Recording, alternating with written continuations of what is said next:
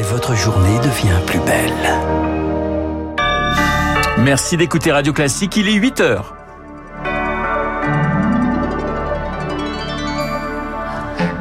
La matinale de Radio Classique avec Renaud Blanc. En Russie, des cérémonies du 9 mai sous haute tension, les commémorations de la victoire sur l'Allemagne nazie ont été revues à la baisse pour cause de guerre en Ukraine. En Ukraine, c'est la journée de l'Europe que l'on célèbre aujourd'hui. L'Europe au défi de la guerre. On en parlera avec Théo Verdier de la Fondation Jean Jaurès. Et puis, la psychiatrie en état d'urgence à Nantes. Les soignants se disent en danger. Témoignage dans ce journal.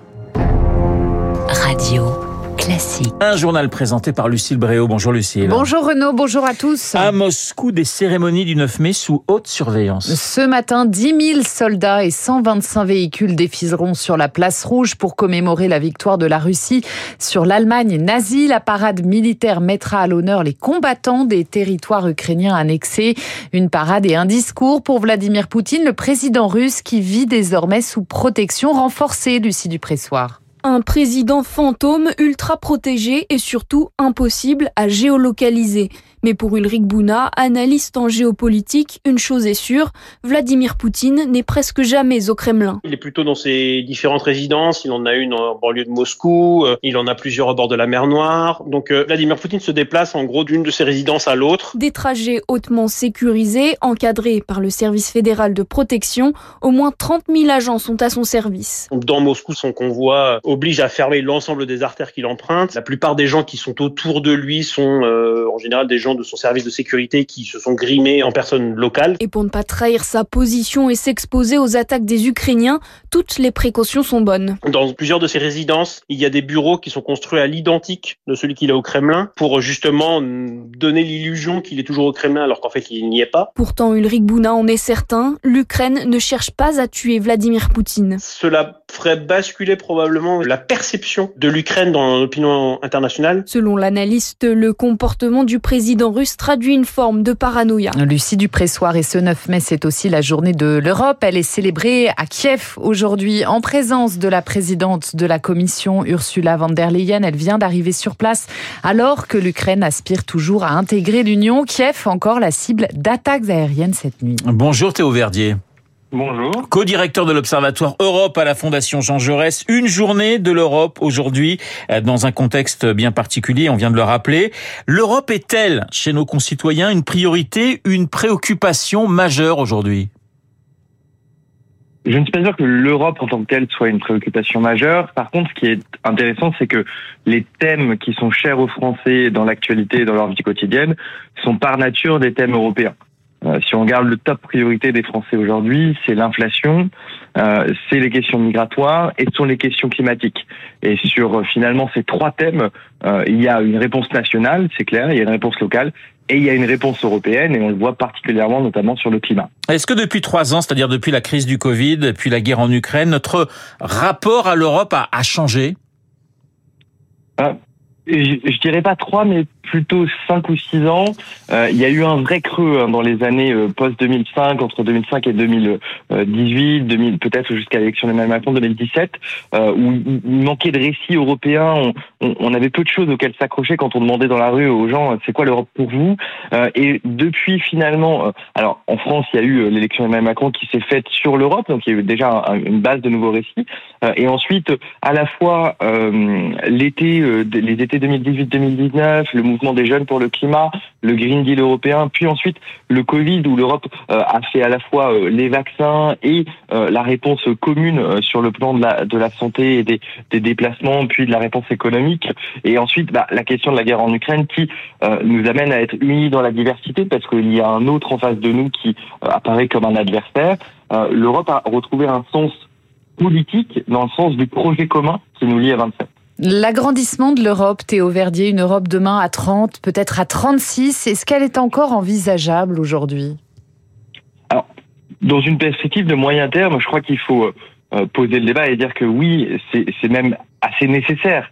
Parce que demain, vous avez euh, six pays dans les Balkans occidentaux. Bah, c'est des pays qui sont plutôt petits, avec une puissance économique quand même euh, faible ou moyenne, et vous ne pouvez pas les laisser euh, prêter le flanc à d'autres impérial, enfin à des impérialismes, qu'ils soient chinois ou russes.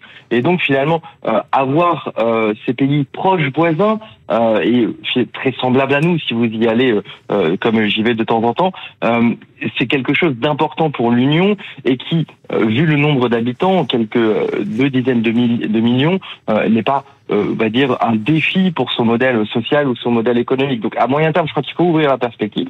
Néanmoins, il faut dans le même temps engager des réformes de gouvernance parce que c'est clair que l'Union a été construite pour un fonctionnement à moins d'États membres et qu'aujourd'hui, euh, on le voit bien maintenant que euh, l'urgence du Covid et que le, le, rythme de la guerre en Ukraine malheureusement dans un ton peut-être un peu plus euh, coutumier, et c'est bien malheureux, on voit bien qu'on revient sur des, des bisbilles institutionnels de fonctionnement que le, le, projet commun dont je parlais euh, peut aussi disparaître un peu sous la charge du quotidien.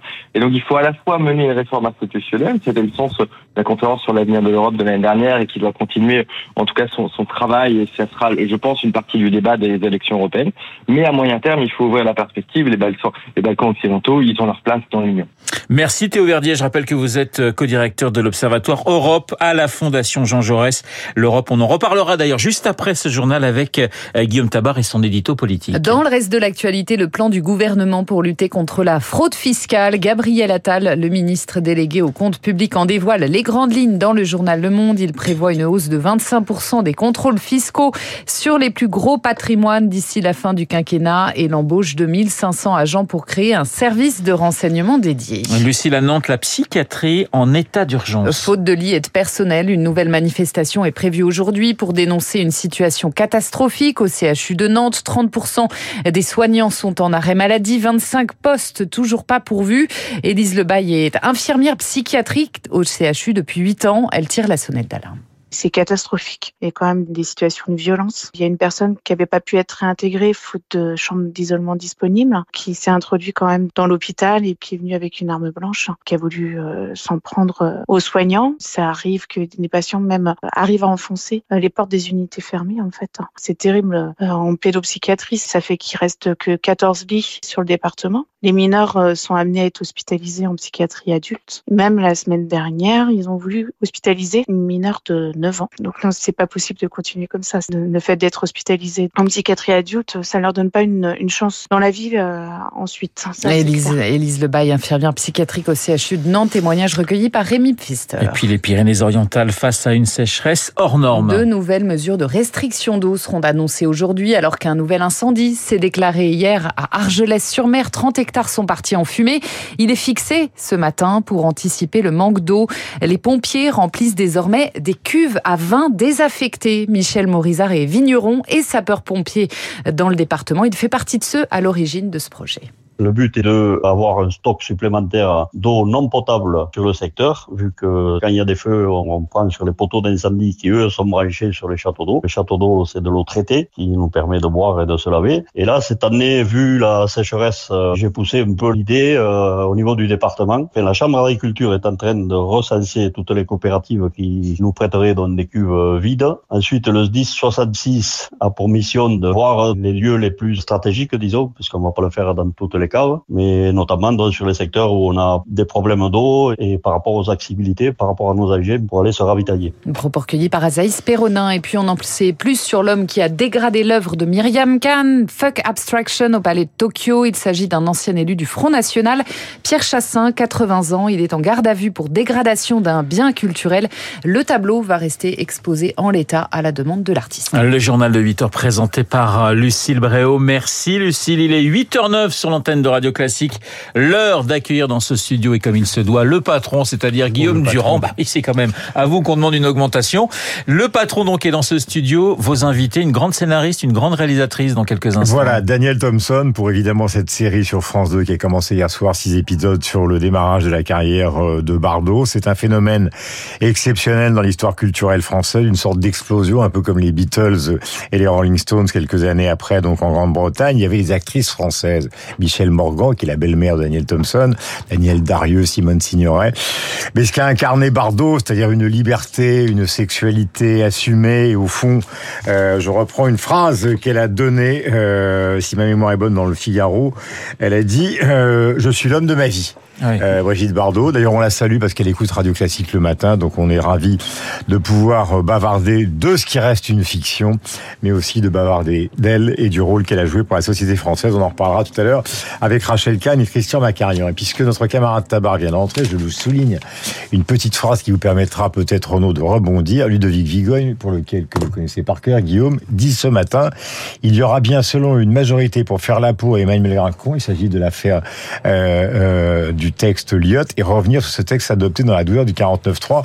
Ludovic a l'air de considérer ce matin hein, que cette bataille pourrait être gagnée, alors que tout le monde pense depuis le début que ça paraît impossible. Voilà. Je, je, rajoute un peu. Voilà. non, parce qu'il faut lui mettre. Le tabac est tellement brillant. Oui, vous lui mettez une petite pression supplémentaire. Voilà. Mais a-t-il vraiment besoin de cela Alors, On peut déjà dire un point sur ce bah, sujet, mais c'est très important. Alors, la proposition de loi qui sera effectivement examinée le, le 8 juin, on sait que les propositions de loi d'origine parlementaire, elles ont un temps limité, c'est-à-dire que leur discussion commence le matin et à minuit, quoi qu'il arrive, le, le, le compteur s'arrête ouais. et si la loi n'est pas votée, ben, elle, est, elle est remisée.